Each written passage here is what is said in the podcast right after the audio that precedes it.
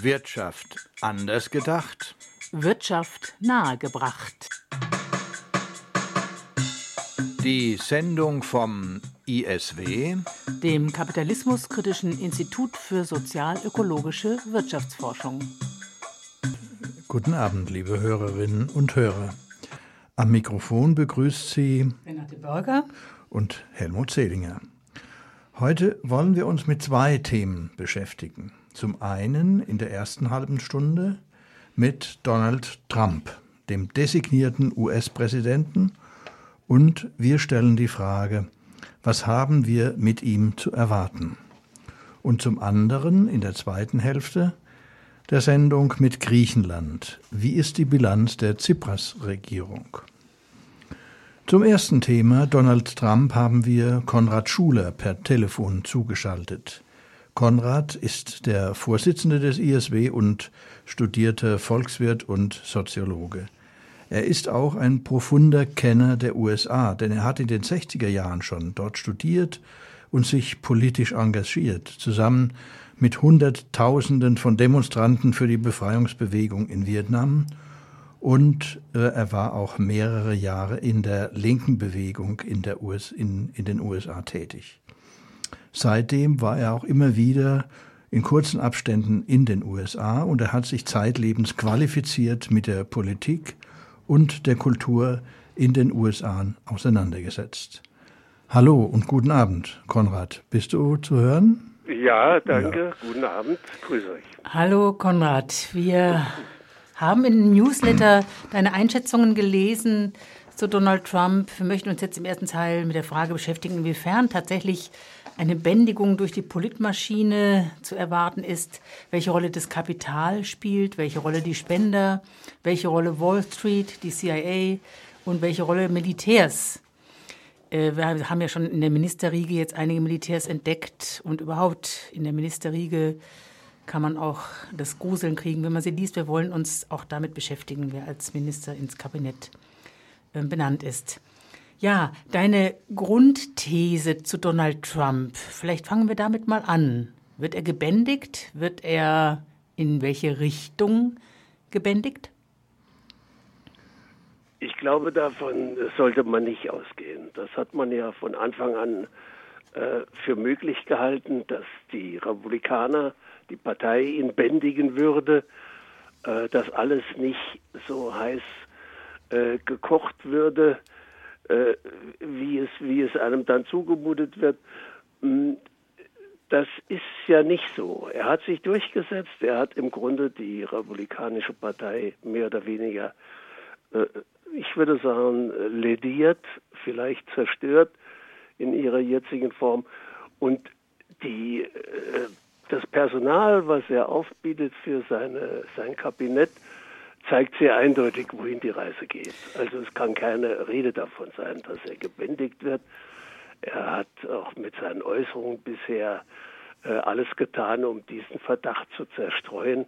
Er wird ganz scharf nach rechts gehen. Ich habe ja den Artikel, auf den ihr euch bezieht, äh, mit dem Satz beendet, äh, die USA nehmen Fahrt auf in Richtung Faschismus. Und das scheint der Fall zu sein.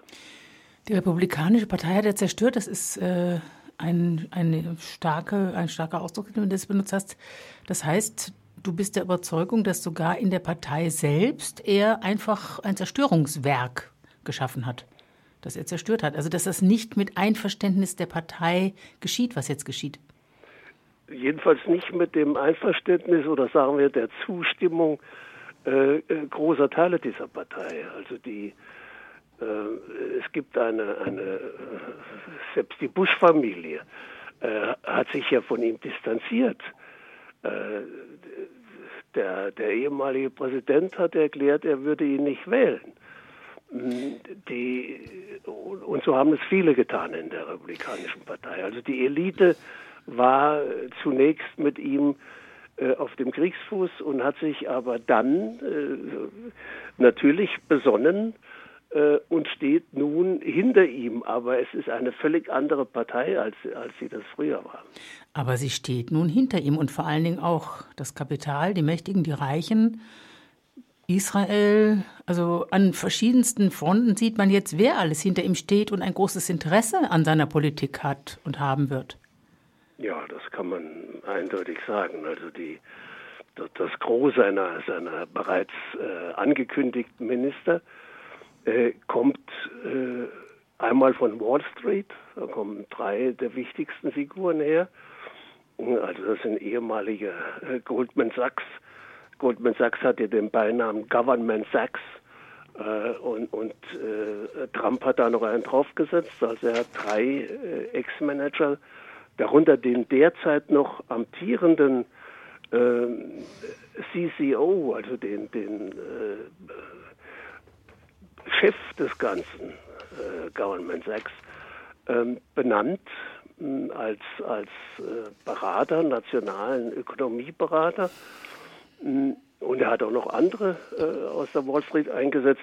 Also das, das läuft in diese Richtung. Und der zweite große Teil seiner Milliardärskampagne, Politico, das ist so der Spiegel für sehr Reiche in den USA, hat zusammengezählt, 35 Milliarden Vermögen sitzen am Kabinettstisch von, von mhm. Donald Trump. Mhm. Mhm. Und das ist das Neue, dass die, das eine Prozent, was, was an Plutokraten über die USA herrscht, nun selbst die Macht in die Hände nimmt. Also nicht mehr äh, Vertreter hat, sondern den Ausschuss selbst bestückt.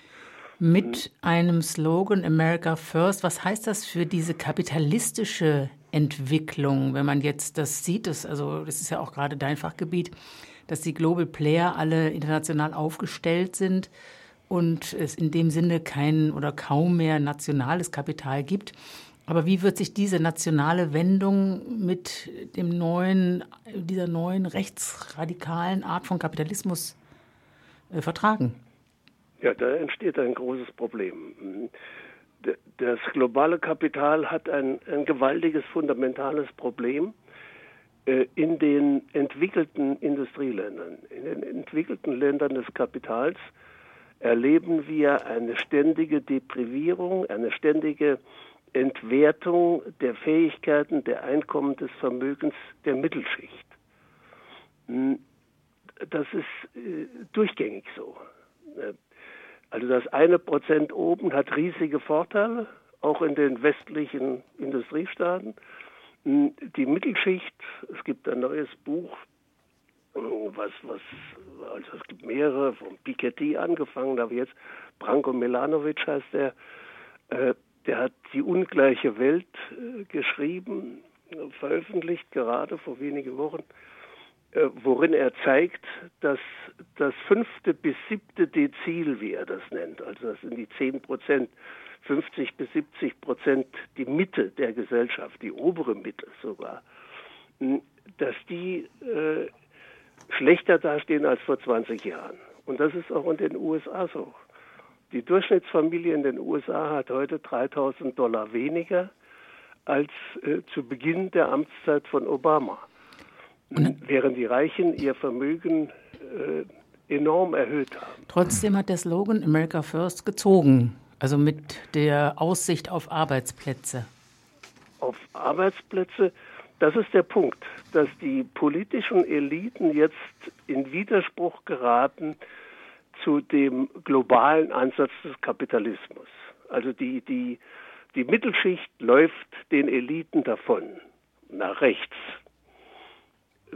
Nationalistische Slogans werden hm, Einzug halten in das Arsenal der Politik bei uns auch, also auch der, der großen Parteien, nicht nur der Rechtsaußen. So war das in den USA jetzt. Wir werden das im nächsten Jahr in Deutschland ähnlich erleben. Die, diese Mittelschicht sieht sich in dem globalisierten, neoliberal globalisierten Kapitalismus nicht mehr zu Hause. Hm. Wohin geht sie nun? Und es gibt da eine sehr starke rechte Strömung und Trump hat die vertreten. Hm. Und er hat damit nichts, wie soll ich sagen, America First heißt für ihn, Protektionismus. Äh, in den 30er Jahren des letzten Jahrhunderts hieß das Beggar your neighbor. Also äh, nimmt deinem Nachbarn was weg. Äh, zugunsten der eigenen ökonomischen Situation will man die, die, die nationale Ökonomie fördern. Und ist das denn auch im Sinne der Reichen, die dieser Trump vertritt? Das ist eben der Widerspruch. Das ist nicht im Sinne des globalen Kapitals. Im gewissen, in gewisser Weise nicht. Das globale Kapital mag eigentlich den Widerstreit der einzelnen nationalen Politiken. Die sollen sich balgen, die sollen kämpfen um die Investitionsmittel, sie sollen drücken die Löhne, soweit es geht, damit sie Investitionen bekommen. Und das ist auch Trumps Politik. Also seine Politik America First heißt ja im Grunde, die Bedingungen für das US-Kapital so weit zu verbessern, dass das Kapital nicht mehr nach China geht, nach Singapur äh, oder in die Schweiz, sondern dass es bleibt in den USA. Er will die Unternehmenssteuer von 35 auf 15 Prozent reduzieren. Um Arbeitsplätze zurückzuholen. Um meint damit, Arbeitsplätze zurückzuholen. Das ist die, die Idee. Das ging ja nur zu Lasten der anderen Länder. Ja, Und äh, diese Länder werden ihrerseits reagieren darauf. Es wird also ein allgemeiner Wettlauf zur Optimierung der Bedingungen des Kapitaleinsatzes. Insofern äh, vollführt Trump äh, hier Pirouetten und, und äh, Manöver, die im Interesse des globalen Kapitals sind. Sehr wichtig ist ja noch, dass wir dazu jetzt noch erklären, dass ja andererseits viele, die Trump gewählt haben, eine Hoffnung damit verknüpfen und dass diese Wählerschaft ja auch bedient wird. Also zum Beispiel, dass Infrastrukturmaßnahmen, Arbeitsbeschaffungsprogramme auf, aufgelegt werden und einfach Geld gedruckt werden wird dafür. Das ist diese andere Seite, dass also nicht nur die Interessen der Reichen bedient wird, sondern so ein bisschen auch Maßnahmen, so wie wir es auch im Nationalsozialismus hatten, Autobahnbau, oder? Da wäre ich vorsichtig. Also ich würde mal feststellen, dass zunächst einmal diejenigen, die Trump bisher ernannt hat oder benannt hat als seine künftigen Minister, äh, dass nicht ein einziger, schon gar nicht der Wirtschaftsminister, der Newskin, der kommt von Goldman Sachs, mhm. äh, das in den Mund genommen hat. Mhm. Das kann aber durchaus dahin kommen. Und die Frage ist ja, wer finanziert das? Wer finanziert ein solches Programm? Zu sagen, ich, ich greife in den Himmel und, und lasse Dollars regnen, ist ja ökonomisch gesehen Unfug. Es muss also irgendwo aufgebracht werden. Und äh, Trumps Vorschläge äh, der Steuerreform würden dazu führen, dass in den nächsten zehn Jahren ein Verlust von zehn Billionen Dollar eintritt weil er die Steuern für die Reichen und für die Unternehmer ja senken will. Erbschaftssteuer will er überhaupt abschaffen. Bisher 40 Prozent, das wären dann null. Also es läuft auf 10 Billionen, das sind 10 Billionen hinaus in zehn Jahren. Hm.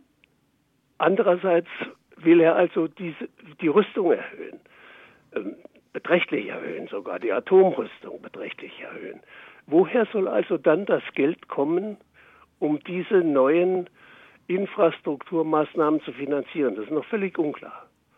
Und das ist ein großer Widerspruch. Es geht ja nur zu Lasten anderer Sozialausgaben. Ja, ja. Also unter dem Strich wird es eine bittere, tiefe Enttäuschung derjenigen geben, die ihn jetzt gewählt haben, aus der Mittelklasse, aus der unteren. Und auf jeden Fall eine brutale neoliberale Agenda, eine Militarisierung, bekennende atomare Aufrüstung, kontra Klimawandel, her mit noch mehr Öl und eben zum Beispiel auch gegen äh, Gesundheitsversorgung und Mindestlöhne. Also wirklich gruselig.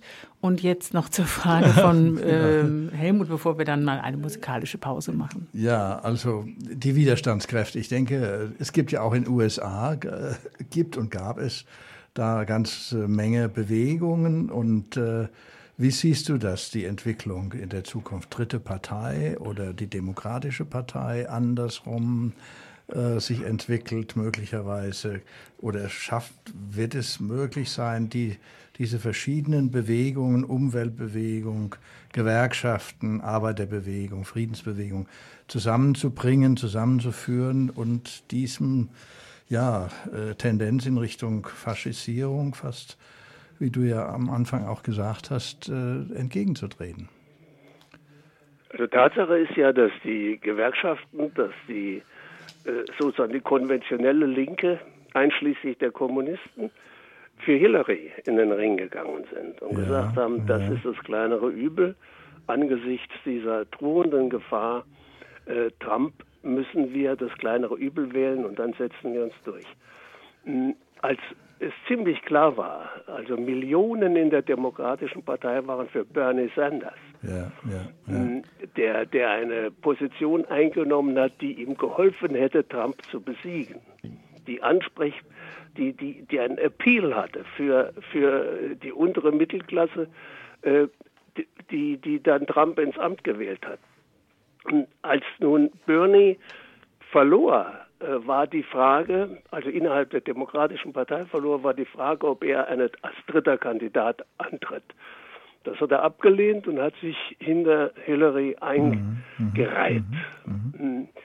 Jetzt ist es die große Frage, und ich habe sie ja so beantwortet in dem angesprochenen Artikel, ich glaube nicht, dass man aus der Demokratischen Partei heraus, die eine verfilzte rechtslastige Organisation ist, dass man da eine wirkliche mhm, Opposition mhm, mhm, äh, zu, zu Trump hinkriegt. Das muss man versuchen, aber ich schätze die Chancen nicht sehr hoch ein. Hm, es wäre also die Frage, was ist mit einer dritten Partei? Äh, wir kennen das Problem mit dem, mit dem Wahlrecht in den USA, ja. dass also der, der, der, der, der, der Wahlkongress dann schließlich bestimmt, wer Präsident wird. Äh, das heißt, in jedem Staat setzt sich derjenige durch, der dort die meisten Stimmen hat, egal wie groß der Abstand ist zum zweiten. Hm, das hat bisher immer äh, dazu geführt, dass, dass keine äh, dritte Partei entstehen konnte, weil man sagt, es hat sowieso keinen Sinn. Nur der ganz vorne liegt, hat Chancen. Hm, das muss man versuchen aufzubrechen. Und die Grüne Partei in den USA mit Jill Steen hat, hat mhm. mhm. wie ich finde, einen äh, vernünftigen Ansatz. Ob das lebensfähig ist, wird sich erst herausstellen, wenn die Gewerkschaften, wenn die kommunistische Partei, wenn andere linke Demokraten sich entschieden haben zugunsten der Grünen. Wenn sie das nicht tun, äh, wird diese Wahlchance relativ gering sein. Also die Grünen würdest du als eine dritte Kraft sehen, die sich, wenn sie sich links verbündet und mit Bernie Sanders ähm, Anhängern verbündet, dann die linke oder die alternative Kraft werden könnte, die dritte, von der du sprichst. Unter den jetzigen Umständen würde ich das so einschätzen. Mhm. Ja. Mhm. Das ist eine, das ist ähnlich wie bei uns eine im Wesentlichen von der gebildeten Mittelklasse geprägte Partei. Das ist also keine Partei, die die Massen ergriffen hat. Aber es ist eine Partei, die die Chancen hat, mhm. die über eine Million Stimmen bekommen hat. Das ist schon mal nicht wenig.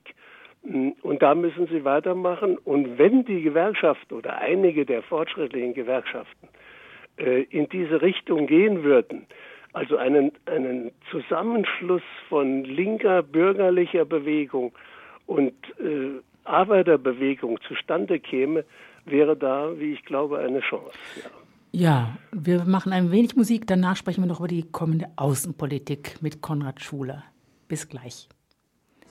Wir sind hier in der Sendung vom Institut für sozialökologische Wirtschaftsforschung und sprechen mit Konrad Schuler, der der Vorsitzende des ISW ist, über das, was uns erwartet mit Donald Trump und wollen jetzt über die Außenpolitik reden insbesondere über Russland und den, den, so erklärten Hauptfeind China. Konrad, wie schätzt du die neue geostrategische Lage, die auf uns zukommt, ein oder die Tendenzen, die Donald Trump im Sinn hat? Im Sinn hat? Ich wollte jetzt das Gespräch fortsetzen und zwar über die Außenpolitik von Donald Trump und mit dir über seine Einstellung zu China sprechen und wie er also Russland offenbar als Juniorpartner gewinnen will. Ja, also der Ausgangspunkt dieser Überlegung ist ja, dass die Amerikaner seit, seit dem Ende des Zweiten Weltkriegs eingesehen haben, dass was äh, Brzezinski, der Sicherheitsberater von, von Präsident Carter, sagte, auf dem eurasischen Kontinent dürfen Russland und China nicht zusammengehen. Das wäre ein strategisches Gegengewicht gegen die USA. Das muss verhindert werden. Und nun hat man ja alle äh, Geschütze gerichtet auf China. China hat heute bereits ein höheres äh, Bruttosozialprodukt in Kaufkrafteinheiten als die USA. China wird also wirtschaftlich die stärkste Macht der Welt. Das ist in der Tat der Gegenspieler der USA. Und nun hat, das hat Obama und Hillary Clinton als Außenministerin auch schon eingesehen, aber ihre Position war begleitet von der Stoßrichtung auch gegen Russland. Obama hat Russland geringschätzig als Regionalmacht eingestuft, so hat er sie genannt. Und Trump will das ändern. Er stellt sich vor, dass Russland ein Partner wird in wichtigen Fragen. Da gibt es vor allen Dingen zwei. Das eine ist die Bekämpfung des Islamismus im Nahen Osten ganz direkt zu greifen mit dem Kampf gegen den IS. Und das andere ist äh, das Vorantreiben der fossilen Energien, Öl und Gas. Da liegen die Interessen parallel. Und darauf aufbauend stellt er ja in Frage die äh, Bedeutung der NATO äh, und so weiter. Also das, ja, das ist ein Konzept. Das ist ein Konzept, was aber widersprüchliche Elemente in sich trägt, äh, gerade in Bezug auf den Nahen Osten. Also dass gleichzeitig mit diesem Ansatz, Russland als Partner zu gewinnen in der Frage Nahe Osten kontra Islam, äh, Russland zu gewinnen als Partner in der Frage Öl und Gas, will die US-Regierung unter Trump das Atomabkommen mit dem Iran torpedieren und aufheben auf der einen Seite. Also der Iran ist für viele der Hauptfeind. Warum eigentlich? Sie sehen in dem Iran also erstens eine Macht, die ihnen im Wege steht, im Zugriff auf die, die, das Ölreservoir und Gasreservoir des Nahen Ostens. Das ist der eine Punkt. Hm.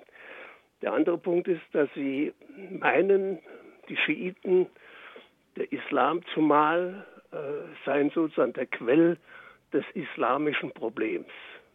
Also der neue Sicherheitsberater, Flynn heißt der, der unter anderem herausgefunden hat, dass Hillary Clinton einen Kinderpornoring aus Washington betreibt, also ein offenbar paranoider Mensch.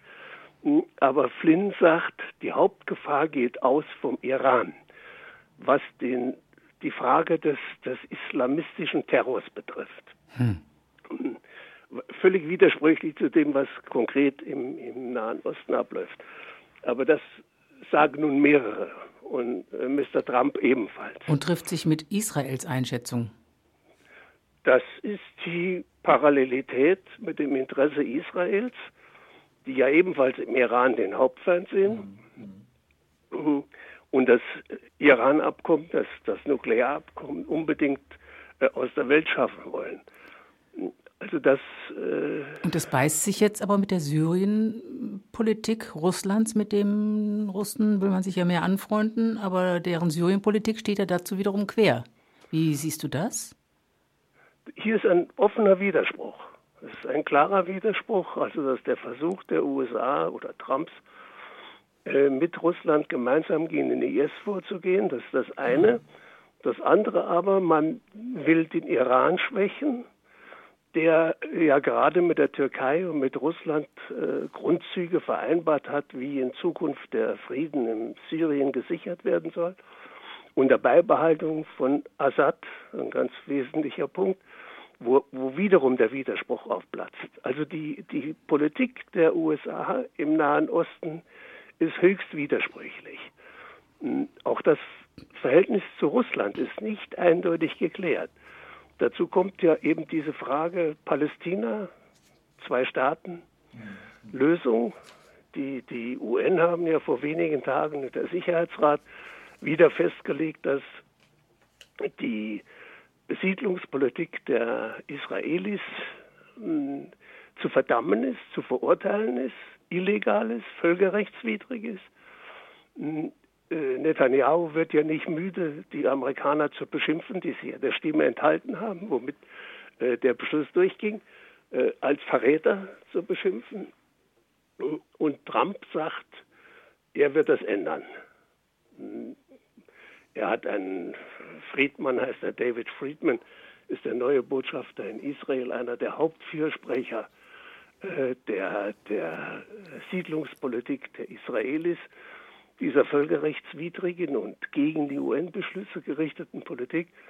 In beiden Fragen, sowohl was Iran anlangt, als auch was die Palästinenser anlangt, wird äh, Trump mit seiner Politik im Widerspruch geraten zu, zu Russland. Also es ist aus der Partnerschaft, sage ich jetzt mal, wird nicht viel werden. Und um das nochmal auch jetzt auf Europa zu beziehen, wiederum das Interesse, was Trump mit Russland auf Europa bezogen hat, ist, dass Russland und Europa voneinander entfernt bleiben. Also dass äh, da auch ein weiterer Keil reingetrieben wird? Naja, er hat ja zunächst mal äh, gesagt, dass die Europäer in der NATO ihre Beiträge erhöhen müssen. Die Beschlüsse gibt es schon lange mit den zwei Prozent, hm, wo, wo die, die Deutschen, selbst die Deutschen zurückhängen. Aber gerade die Deutschen haben das als willkommenen Anlass genommen, um zu sagen, ah, wir müssen aufrüsten. So, sogar nuklear. Mittlerweile sagt man ja, wir können uns nicht verlassen auf die äh, Atomzusage der USA.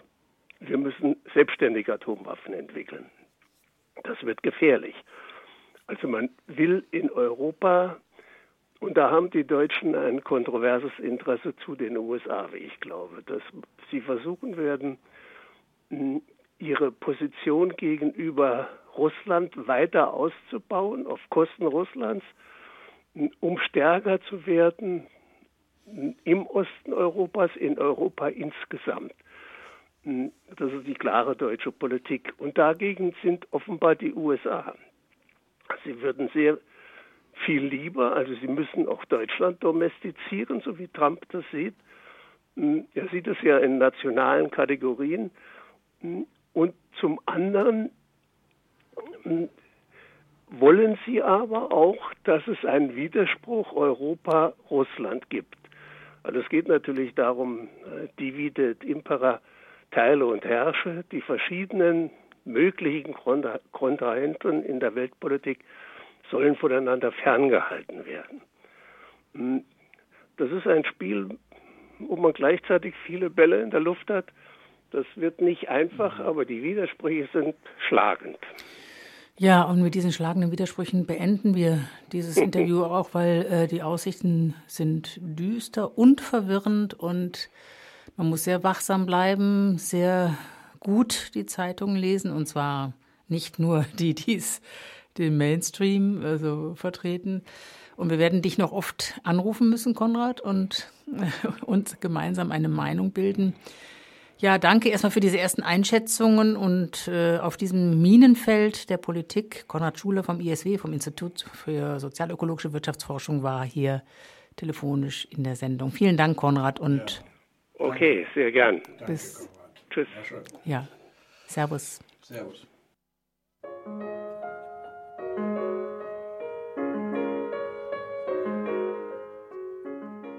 Lora München ist Ihr freies Radio auf der 92.4 parteilos und ohne kommerzielle Interessen. Kritische Öffentlichkeit zu schaffen ist unser Anspruch. Unser Ziel, Alternativen zum Mainstream ein Forum zu bieten. Und dazu brauchen wir nicht nur Hörer, sondern auch Ihre finanzielle Unterstützung. Spenden Sie uns oder werden Sie Mitglied im LoRa Förderverein für nur 60 Euro im Jahr, damit wir auch in Zukunft unabhängig senden können. Informationen und Beitrittsformulare im Internet unter www.lora924.de oder rufen Sie uns an unter der Telefonnummer 089 480 2851 www.lora924.de oder 089 480 2851. Wir schicken Ihnen gerne Informationsmaterial zu.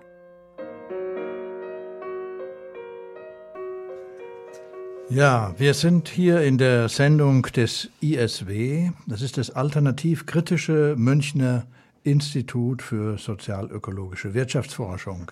Hier bei Radio Lora auf der 92,4 Megahertz und im Digitalradio. Wir hörten eben, wie sich Donald Trump auf die Welt auswirken wird, möglicherweise oder wahrscheinlicherweise.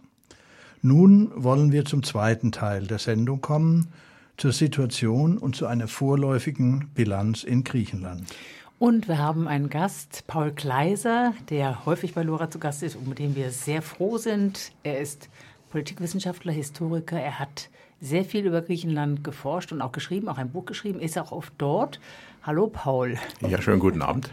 Es ist gut, dass du wieder für uns da bist und ähm, uns eine Orientierung geben kannst, kann, was denn so das Jahr 2016 in der Bilanz bedeutet. Also es gibt ja gerade in der Linken auch so zwei Blicke auf Tsipras. Die einen halten ihn für einen, der die wesentlichen Ideen verraten hat und sozusagen eine sozialdemokratische Anpassung äh, macht, äh, die ja fast schlimmer ist, als es Sozialdemokraten machen in der neoliberalen Agenda. Andere sagen, nee, er hat diesen, diese zerstörte Situation über, gerettet und die Wirtschaft wieder überlebensfähig gemacht und wir müssen ihn den Rücken stärken, weil er hat rausgeholt, was man rausholen kann. Und wenn dann mal das Schlimmste überwunden ist, dann wird vielleicht doch sogar eine linke Politik daraus. Er spricht ja selber davon, dass er das Kapital oder die äh, Macht des Kapitals überwinden will. Wie sieht denn deine Bilanz aus mit Tsipras und Griechenland? Naja, wir müssen natürlich von der grundlegenden Situation äh, bei den Wahlen 2015 im Januar, wo ja Syriza die relative Mehrheit bekommen hat, äh, und dann im September, wo es ja wiederum eine Mehrheit bekommen hat, ausgehen. Ähm, Syriza hat zwar eine Mehrheit, aber sie konnte ja nur zusammen mit ANEL, also den unabhängigen Griechen, einer eher nationalistischen Partei, eine Regierung bilden, weil alle anderen äh, sich einer Regierungsbildung verschlossen haben. Das ist der Ausgangspunkt äh, nach innen. Nach außen ist der Ausgangspunkt, äh, dass das Land äh, verschuldet ist mit ungefähr 315 äh, Milliarden Euro wobei 75 äh, Prozent dieser Schulden Auslandsschulden sind. Das ist nicht so wie in Japan. Japan ist viel höher verschuldet als Griechenland, aber die Gläubiger sitzen ja äh, großenteils in Japan selbst. Das heißt, eine japanische Regierung könnte theoretisch sagen, Edge, äh, wir äh, kürzen mal die Sache um 50 oder wie, wie viel Prozent auch immer. Ähm, das heißt, wir sorgen äh, für eine massive Umverteilung. Das geht im Falle von Griechenland natürlich nicht, äh, weil die äh, Gläubiger äh, entsprechende äh, Maßnahmen ergreifen könnten, also beispielsweise über die EU, über die äh, EZB äh, und so weiter. Und ähm, es war ja so, dass ähm, im Sommer äh, letzten Jahres Griechenland kurz vor dem Rausschmiss aus der Eurozone stand. Ähm, es war wohl vor allem der Wille von Schäuble und Konsorten, Griechenland da rauszuschmeißen. Äh, gerettet haben äh, ihn de facto äh, Renzi in Italien und äh, mit ähm, Hollande in äh, Frankreich. Also ohne diese beiden Sozialdemokraten wäre Griechenland aller Wahrscheinlichkeit nach aus dem Euro ähm, rausgeflogen. Das sind äh, eben ähm, die grundlegenden Bedingungen, unter denen ähm, Tsipras äh, handeln muss und äh, seine Regierung. Und diese Bedingungen sind natürlich extrem eng. Das ist ganz klar. Und von daher äh, ist es natürlich durchaus so, dass man sagen kann, er macht eine sozialdemokratische Politik aber unter der Maßgabe, dass die heutigen Sozialdemokraten im Übrigen Europa eigentlich keine sozialdemokratische äh, Politik, sondern eigentlich eine liberale äh, Politik mit ein bisschen sozialem Touch äh, äh, machen.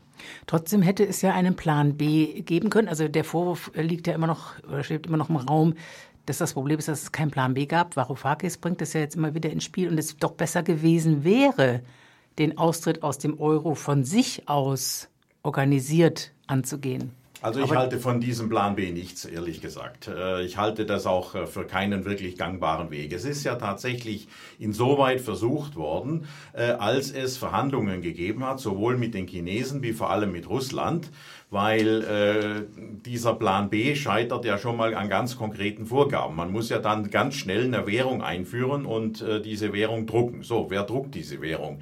Äh, es ist ja in der Eurozone so, dass äh, niemand äh, mehr Druckstöcke hat, äh, äh, außer denen, die offiziell zugelassen sind. Und Griechenland musste ja sämtliche Druckstöcke für die Drachme ähm, vernichten.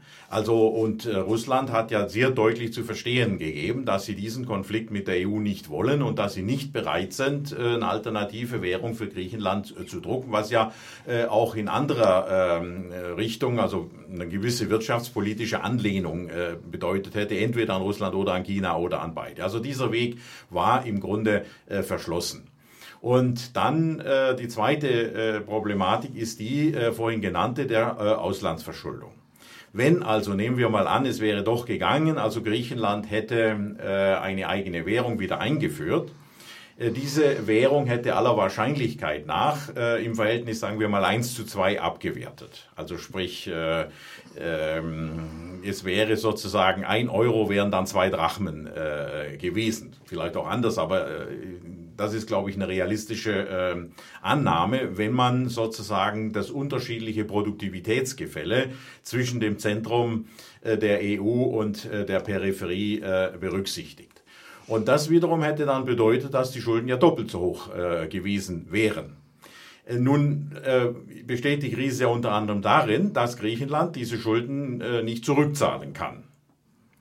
Ja, man hätte ja auch, äh, wie das Argentinien gemacht hat, prüfen können, ob die Schulden überhaupt legitim sind. Man hätte auch einen Teil der Rückzahlung einfach verweigern können. Naja, die Frage ist immer, wer ist der Mann? Aber man darf in dem Zusammenhang nicht äh, vergessen, äh, dass Griechenland vollständig in die europäische Wirtschaft eingebunden ist. Also viel, viel stärker als ein Land wie ähm, Argentinien. Das Land Argentinien ist ja viel, viel größer und Argentinien hat zwar eine Landwirtschaft, die in erheblichem Maße vom Export abhängig ist und übrigens auch äh, die Exportabhängigkeit ist ja massiv äh, gewachsen durch äh, vor allem Sojaexporte, teilweise auch Weizen und so fort. Aber zur Not könnte sich ja ein Land wie Argentinien Argentinien noch selbst ernähren. Das ist bei Griechenland aber nicht der Fall. Und jetzt haben wir in Griechenland also Jahre der Knechtung und äh, Knebelung hinter uns und, und wir sind da noch mittendrin in der Austeritätsspar- und Knechtungspolitik durch die Quadriga jetzt. Also äh, die Troika ist ja nicht weg, sondern nur erweitert. Und woher kommt jetzt die Hoffnung, dass das eines Tages überwunden werden und dann wieder ein eigener Weg gehen könnte? Was sind die wirtschaftlichen Eckdaten, auf die, äh, wo, woher kommt die wirtschaftliche Wertschöpfung? Woher soll Wettbewerbsfähigkeit und Wirtschaftswachstum kommen? Und wie soll man denn die Schulden bewältigen, um dann wieder eine souveräne Politik machen zu können? Nun, ähm, es ging ja jetzt darum, äh, erstens sozusagen ist ja beschlossen worden, dass ein neuer Kredit in der Größenordnung von 86 Milliarden vergeben wird. Den wird Griechenland in dieser Höhe voraussichtlich nicht brauchen, so wie es aussieht. Aber von diesem Kredit, also die Bedingungen der Kreditvergabe der verschiedenen Tranchen sind ja extrem äh, hart äh, für das Land. Man sieht das jetzt in dieser Auseinandersetzung.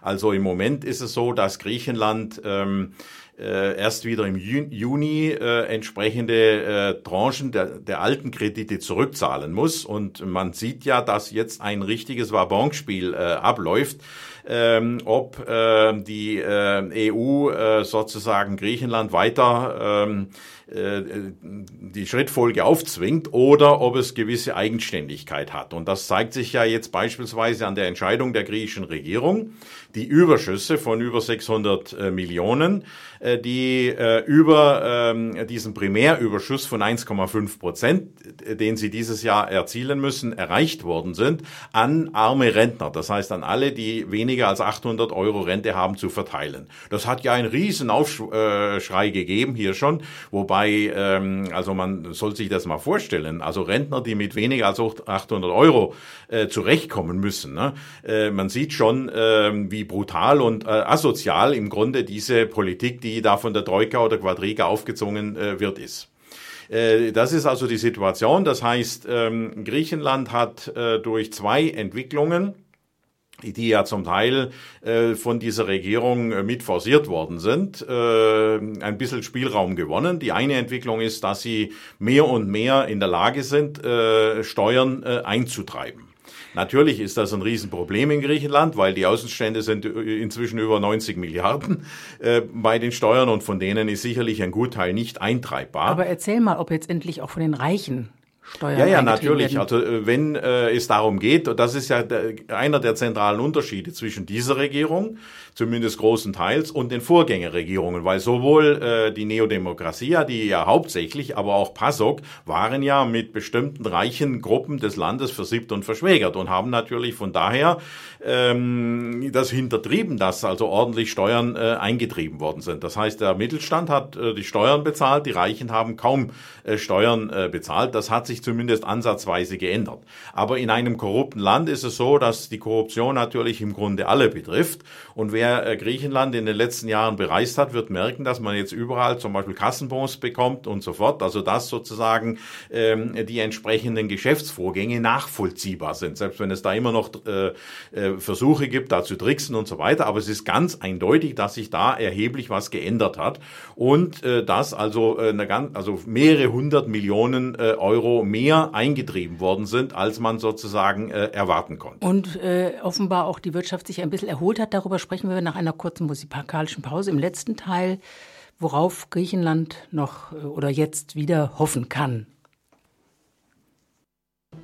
Paul Kleiser ist zu Gast heute in der Sendung des ISW, des Instituts für sozialökologische Wirtschaftsforschung. Wir sprechen über Griechenland.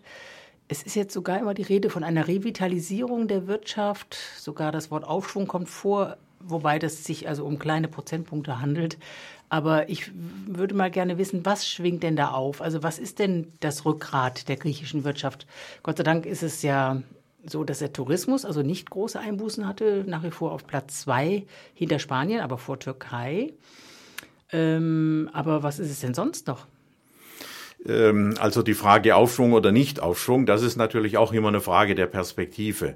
Wenn man äh, die Zeit vor der großen Krise 2008-9 äh, betrachtet, dann hat Griechenland fast ein Viertel seines Bruttoinlandsproduktes verloren und ist also von daher natürlich relativ weit unten. Und sogar die äh, Hälfte angesehen. der Industrieproduktion habe ich gelesen. Ja, nicht ganz, aber fast. Ja, also ein Gutteil der Industrieproduktion ist zerstört worden oder abgewandert. Ähm, allerdings ist das teilweise auch schon ein längerer Prozess, denn man darf ja nicht vergessen, dass mit ähm, der Aufnahme von Bulgarien und Rumänien äh, in die EU. Also das sind ja Länder, wo die Griechen früher immer schon entweder auch zu Hause waren oder äh, geschäftlich äh, tätig waren. Also es sind ja mindestens 8000 griechische Firmen zum Beispiel nach Bulgarien abgewandert. Also ein Gutteil der Holzindustrie, die es gegeben hat, äh, ist heu im Norden, ist heute in äh, Bulgarien. Also das äh, kommt natürlich hinzu, dass also äh, Griechenland ähm, gerade in den 80er Jahren einen massiven äh, Aufschwung erzielt hat auf der Grundlage A der europäischen Fördertöpfe, die ja völlig neu verteilt worden sind, und B äh, auf der Grundlage dessen, dass es Frontstaat im Kalten Krieg äh, war und das natürlich auch zu seinen Gunsten, vor allem unter Papandreou, äh, wirtschaftlich ausnutzen äh, konnte. Aber äh, die Situation äh, jetzt hat sich offenbar in den letzten äh, Monaten etwas äh, verbessert. Also erstens mal, das hast du gerade angesprochen, Griechenland hat in den letzten zwei, drei Jahren, vor allem in den letzten beiden Jahren, massiv profitiert von einem Aufschwung äh, im Tourismus. Ähm, wenn ich mich recht entsinne, sind dieses Jahr sogar oder letztes Jahr so viel Touristen nach Griechenland äh, gekommen wie nie zuvor äh, in der Geschichte, also in Größenordnung 25 äh, Millionen. Und hier gibt es auch eine ganze Reihe Pläne der Regierung weil das Grundproblem äh, im Tourismus ist die Tatsache, dass die äh, Tourismussaison in Griechenland nur etwa vier Monate dauert. Man will die möglichst weit ausdehnen und das bedeutet, man will mehrere Möglichkeiten des sanften Tourismus schaffen. Man will äh, sozusagen auch ein bisschen Wintertourismus haben. Es gibt ja auch Skigebiete in Griechenland und so fort. Also es gibt da schon eine ganze Reihe von Möglichkeiten, die natürlich an gewisse äh, Institut, äh, Investitionen der öffentlichen Hand äh, geknüpft sind. Und da sieht es natürlich nicht sehr gut aus, weil eben viel, sehr wenig Geld äh, angesichts der Schuldensituation äh, zur Verfügung äh, steht. Der zweite Punkt, äh, wo Griechenland natürlich äh, vorangekommen ist, ist äh, bei der Diversifizierung der Landwirtschaft. Es gibt inzwischen ökologische Landwirtschaft, es gibt inzwischen Weinbau, also nicht diese Massenweine wie früher, sondern exquisite Sorten, entsprechende Entwicklung. Es gibt das mit Olivenöl, das Sie jetzt immerhin merken, naja, ähm, das Olivenöl von Lesbos muss eigenständig abgefüllt und als regionale Marke verkauft werden und so fort, nicht nach Italien äh, äh, geschippert und äh, dort verpanscht werden und so weiter. Ein weiterer Punkt, äh, wo auch deutliche Fortschritte äh, zumindest ansatzweise zu sehen sind, ist das ganze Energieproblem. Also dass äh, Griechenland von zwei großen Kohlekraftwerken äh, abhängt, das muss ja nicht sein in diesem Land angesichts äh, der Möglichkeit, Windenergie und Sonnenenergie äh, entsprechend äh, zu nutzen, eventuell auch Gezeitenenergie. Und da äh, ist man auch dabei. Also die Zahl der Windräder, die man, wenn man durch Griechenland reist, heute sehen kann im Verhältnis zu vor fünf Jahren, das ist schon äh, erstaunlich. Da hat sich sehr viel getan. Aber ist natürlich noch ein langer Weg. Aber im Grunde will Griechenland Exporteur von Strom äh, äh werden. Ähm, und schließlich äh, ist natürlich auch interessant die ganze Zusammenarbeit mit den Chinesen, die ja äh, einen Gutteil des Hafens von Piräus äh, übernommen haben. Äh, China will ja äh, Piräus, so eine Art Rotterdam des Südens, äh, aus- und umbauen. Äh, und äh, so äh, wäre ja möglich, dass Griechenland sozusagen auch eine Art Verteilzentrum sozusagen dieser Endroute der neuen Seidenstraße oder wie immer man das nennen mag, wird. Also dass hier ähm, entsprechend Güter, und das knüpft ja an griechische Traditionen an, weil die griechische Industrie ist in starkem Maße ja ähm, von den Rädern dominiert, das heißt also vom äh, internationalen Handel. Und das ist im Übrigen auch der Grund für die tiefe Krise der griechischen äh, Wirtschaft, einfach deswegen, weil der Welthandel massiv eingebrochen ist und mit dem Einbruch äh, des Welthandels hat natürlich auch die größte Handelsflotte der Welt, das ist ja die griechische, entsprechend Schaden gelitten. Wobei eben, also das, was du jetzt alles erzählst, äh, ist irgendwie sehr tröstlich und man freut sich eigentlich schon, wenn man sowas hört, wie du es jetzt sagst. Es ist natürlich auch andererseits äh, traurig zu hören, dass jetzt da überhaupt keine Wachstumskritik drin steckt, dass also natürlich dieser ganze Pfad der Entwicklung von wirtschaftlichem Weltwachstum weiter abhängig ist, Containerschiffe und was weiß ich, und noch mehr Produktion und noch mehr Konsum und noch mehr Zeugs produzieren. Aber immerhin, was du gesagt hast, geht ja auch in eine etwas grüne Richtung. Lassen wir uns einfach davon jetzt ähm, positiv leiten, nachdem wir so viel Schwieriges in dieser Sendung gehört haben über das, was uns erwartet hat. Nehmen wir das jetzt einfach mal positiv. Ich habe noch eine, eine, kleine Schlussfrage, äh, spezielle Frage. Ähm, Tsipras hat, habe ich irgendwo gelesen, äh, prognostiziert äh, oder in Aussicht gestellt, dass 2021 möglicherweise ein Ende der Austeritätspolitik sein könnte unter des Sanierungskurses. Ich ähm, würde mich dann mal interessieren über die Rolle des IWF oder des I, äh, ja, äh, wie, wie siehst du das? Der, der ja. internationale Währungsfonds, der ja jetzt äh, mal hin und her und äh, ja. Das Problem ist ja, äh, dass es hier mit den Europäern und natürlich deutsch geführte Europäer massive Auseinandersetzungen gibt. Also der IWF sagt, die griechischen Schulden sind nicht tragbar, es muss zum Haircut kommen, zur Schuldenstreichung.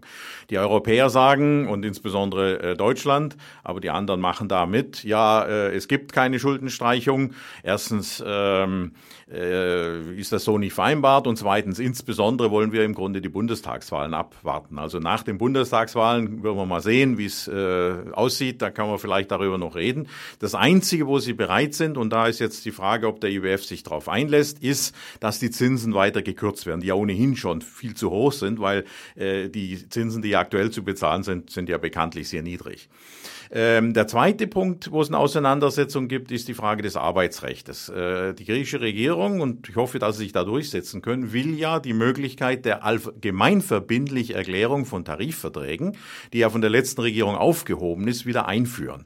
Und da ist interessanterweise der IWF total dagegen, während die Europäer, zumindest die, wo in der Sozialdemokratie entweder führend oder mit in der Regierung sitzt, eher dafür sind.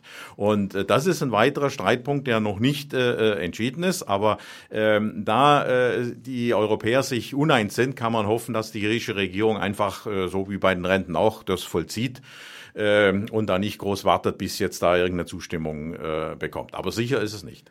Ja, Paul Kleiser, vielen Dank. Das waren Gedanken und Einschätzungen zu Donald Trump und zu Griechenland. Damit geht die heutige Sendung des ISW zu Ende. Aus aktuellem Anlass äh, möchte ich Ihnen und euch mitteilen, dass unser ISW-Mitarbeiter und Kollege Kerem Schamberger, dem ein Berufsverbot an der Münchner Uni drohte, seit kurzem nun endlich doch eine Anstellung bekommen hat. Wir danken allen, die sich für ihn eingesetzt haben. Und ich möchte Sie und euch auch noch auf die Publikationen des ISW hinweisen. Der neueste Report beschäftigt sich mit dem Thema Nahost Außerdem sind zwei Spezialhefte erschienen, zum einen zum Thema Terror und zum anderen zum Thema Nahrung. Für weitere Reports zu Themen wie Finanzkapital und Ökologie, Klimapolitik, Sozialpolitik schauen Sie ins Internet auf die Seite www.isw-münchen mit ue.de. Dort finden Sie weitere Titel und auch aktuelle Kurzbeiträge und Einschätzungen in einem regelmäßigen und hochinteressanten Newsletter. Vielen Dank auch an Felix Jakowitz an der Technik und am Mikrofon verabschiedet sich Helmut Zehlinger und Renate Börger. Wir wünschen Ihnen und euch noch einen schönen Mittwochabend und vor allem auch einen guten Rutsch ins neue Jahr 2017 und sagen Servus.